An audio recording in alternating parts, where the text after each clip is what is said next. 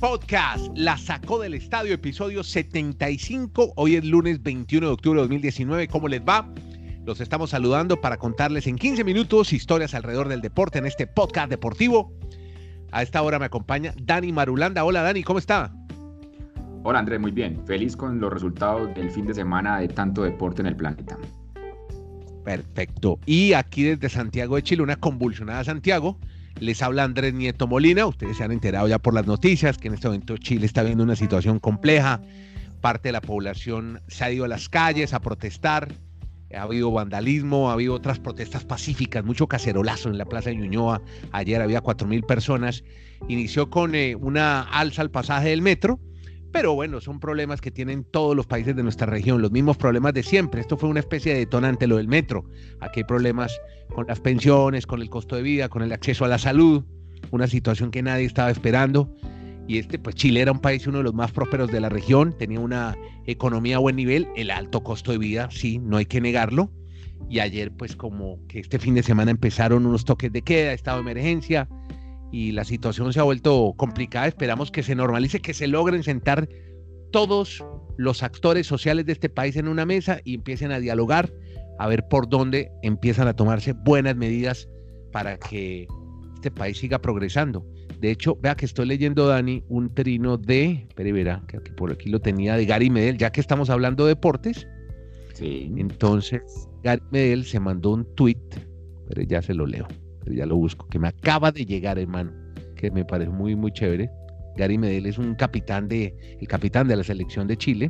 Gary Medel decía, entre otras cosas, que para que, una, para que haya una guerra se necesitan dos y aquí hay solo un bando, el del pueblo unido.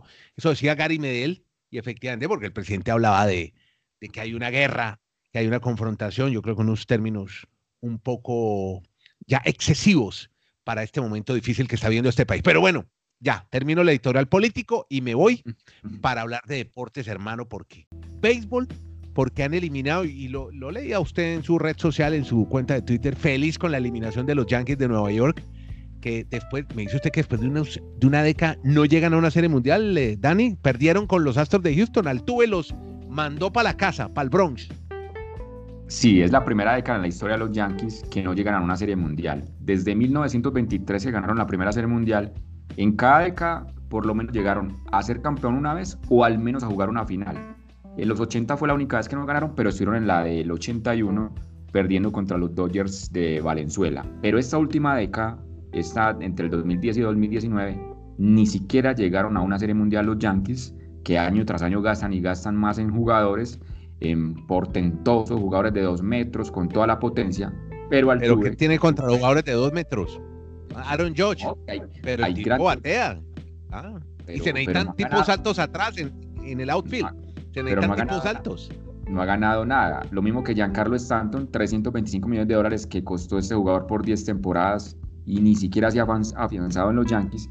Y Altuve, con su metro 68 centímetros, sigue demostrando el talento que es este pelotero y la gran figura de los Astros de Houston que vuelve a ser eh, seleccionado como el más valioso de la final de la Liga Americana y tiene a los Astros para desde mañana volver a estar en una serie mundial enfrentando a los Nationals de Washington. Conclusión para usted entonces, hay que jugar con... Eh, hay que tener jugadores bajitos entonces, o sea, cambiamos, esto no es básquetbol, sino béisbol. No, sino que los Yankees se preocupan por tener jugadores realmente de gran tamaño para algunas jugadas. Incluso en su ah. manual, de, en su, podemos decir que manual de estilo, ellos no permiten jugadores con barba en su equipo. Solo. Ah, no sabía eso. Sí, los Yankees tienen. Es que yo por eso le digo que los Yankees tienen su cuento y a veces yo los tildo de que hay arrogancia porque son el equipo que más veces, más veces la ha ganado. Entonces a veces miran por encima del hombro a otras franquicias, a otras organizaciones y creo que a mucha gente eso también le genera felicidad, que otros con trabajo puedan llegar a superar a los que tienen el mayor poder adquisitivo, sin lugar a dudas, en el béisbol de grandes ligas. A mí eso me llama la atención. Porque en el, manual de estilo de los Yankees no permiten jugadores con barba, solo bigote? Sí, qué raro, qué extraño, ¿no? Bueno, y bueno, y unos cortes también, hay unos cortes extraños ahí en, el, en los Yankees de Nueva York. Vea, eh, cortes de pelo, digo yo. Mire, eh, sí, no, pues esperar a ver qué pasa con esta serie. Mañana la estaremos analizando en detalle. Por ahora sabemos que Cole va a lanzar por los Astros de Houston mañana y, y creo que está ya para los nacionales anunciado. Pero mañana entramos un poquito en detalle porque después del béisbol y ya esperando que comience la Serie Mundial mañana en Houston, hablemos un poco de lo que fue la semana 7. Eh, varios resultados, la victoria de los Bills sobre los Dolphins 5-1, la sorpresa de los Ravens a los Seahawks, eh, ganaron los Cowboys sobre los Eagles y hoy tenemos un partido muy bueno, Jets Patriots. ¿Cómo terminó esta semana 7 de la NFL, Dani? Pues para que lo concatenemos con lo que manifestamos la semana anterior, que era muy probable que los dos que no han ganado pues seguirían en las mismas. Y efectivamente ha pasado. Los Dolphins, a pesar de que han tenido uno de sus mejores partidos en estas siete fechas, seis que han jugado porque ya tuvieron la semana de descanso, al menos le dieron pelea al equipo de los Buffalo Bills hasta el final. Sin embargo, obviamente eh, no hay tanto talento en el equipo y por eso es normal que tengan todas las derrotas en esta temporada. El que sí me llama más la, atención en el tema preocupante son los Bengals de Cincinnati. Es un equipo que tampoco ha podido ganar en la temporada, pero no se le ve material. O sea, tiene algunos jugadores de talento, pero parecía que estuvieran haciendo el tank, el de, el de querer perder para tener un buen quarterback el próximo año, porque ya, ya se le están sacando las oportunidades a Andy Dalton, pero como de manera más disimulada. En los Dolphins parece que todo el mundo ya estaba convencido de que eso iba a pasar esta temporada, en cambio en los de Cincinnati es más sorprendente. Y recordamos que el 22 de diciembre se van a enfrentar en Miami estos dos equipos, o sea que alguno de los dos por lo menos va a ganar un partido.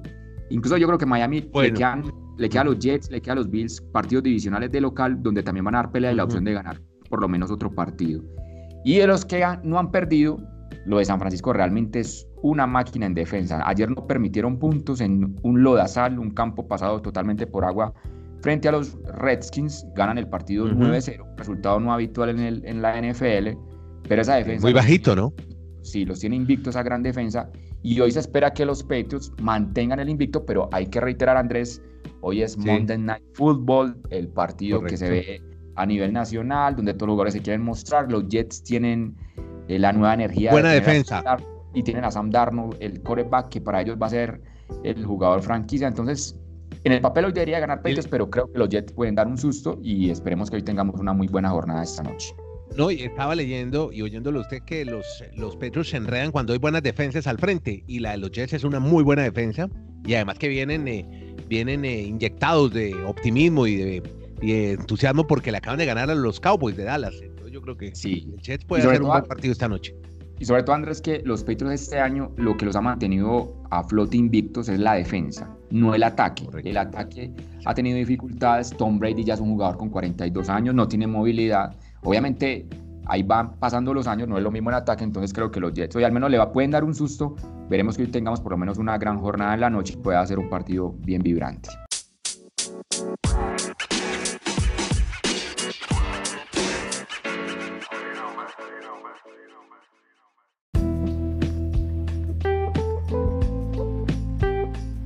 Bueno, mañana tenemos ya el inicio, seguimos con deportes americanos, ya hablamos un poco de rugby porque tenemos también semifinalistas, con la NBA que comienza ya en forma mañana su temporada regular. Hay partidos muy interesantes. Tengo una historia muy buena que leí en la tercera, quería contársela, y es otra de las preocupaciones que tienen, aparte de que los equipos se armen bien, de que vaya la gente que los acompañe, que tengan buenas campañas. ¿Sabe una preocupación con la que nadie contaba? Detrás de todas esas escandalosas cifras que se pagaron este año por los jugadores, tiene que ver con el sueño, con el insomnio que está atemorizando a la NBA. Están hablando del desplazamiento que tienen estos jugadores, son casi 80 mil kilómetros por jugador. Eh, es impresionante lo que alcanzan a recorrer en avión. Se concentran para 82 partidos en seis meses de cada temporada. Eso duran casi todas las temporadas del deporte en Estados Unidos. Seis meses, una media muy superior. Están jugando cada dos días pero están derivando en que estos atletas están sufriendo de sueño. Entonces le tengo varios casos. Uno de ellos, el de Tobias Harris de los Philadelphia Sixers, que ha intentado combatir los efectos del baloncesto y de la falta de sueño. Eh, él, hace, él tiene en su locker, en su casillero, un breathing belt, que es un dispositivo de respiración y un monitor cardíaco. ¿Qué hace con esto?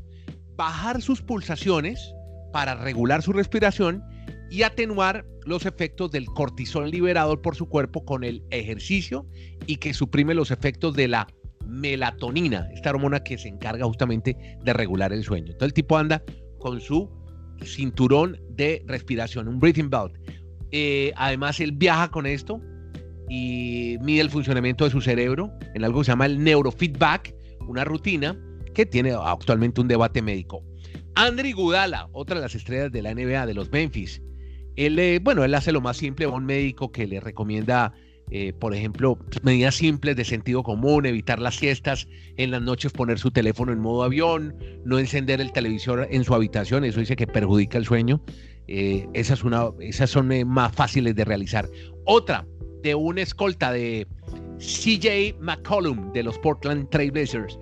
él dice que la falta de sueño complica su recuperación y, sus funciones cognitivas. Y hay otro que se llama LeBron James, ¿lo conoce? de los Lakers. sí, me suena. Primero tiene un entrenador, él tiene un entrenador particular. El tipo dicen que se mete más de un millón de dólares en acondicionamiento físico. Pero, ojo lo que él exige cuando va a dormir. Exige que los cuartos en donde están los hoteles tengan una temperatura de 20 a 21 grados Celsius y que todos los aparatos electrónicos cerca sean apagados entre 30 y 45 minutos antes de que él llegue al lugar. Dice que no hay nada más importante que un REM, que es el Rapid Eyes Movement, movimiento rápido de ojos. Es el instante de mayor profundidad del sueño y él quiere respetar eso. Además en el teléfono celular, ¿sabe qué pone? Esos sonidos que hay a veces de, de lluvia o de sonido de mar, lluvia cayendo sobre las hojas. Con eso duerme la gran estrella LeBron James están hay que, atemorizados con el insomnio los jugadores de la NBA.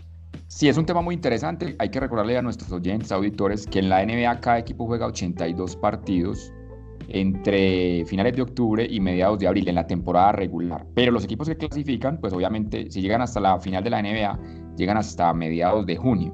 Pero también uno se pregunta, Andrés, porque yo lo que nunca he comprendido es el sorteo de cómo queda el calendario para algunas franquicias, cuando les toca, por ejemplo, un periplo de, de estar ocho días de la costa este a la costa oeste, el tema de los viajes. Pero también yo lo que, lo que también me pregunto es, normalmente un jugador de la NBA tiene vida útil 10 años y usted sabe los salarios que se ganan en esos 10 años, para el resto de la vida pueden dormir todo lo que quieran. 10 años dice uno comillas sacrificio, ¿no? Para vivir bien toda la vida. Sí, tiene razón, en parte tiene razón. Unas por otras, unas por otras. Sí, claro. Claro, y, y, esos jugadores, los más disciplinados, son los que más dinero ganan y al final, pues, tienen una buena renta para el futuro.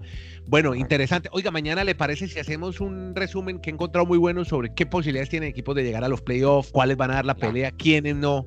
Mañana hablamos un poco de eso, comenzando la temporada de la NBA que va a estar apasionante, porque tenemos rugby y hay semifinalistas ya para el Mundial de Rugby. Al final, ¿quién ganó? Perdieron mis australianos, ¿no?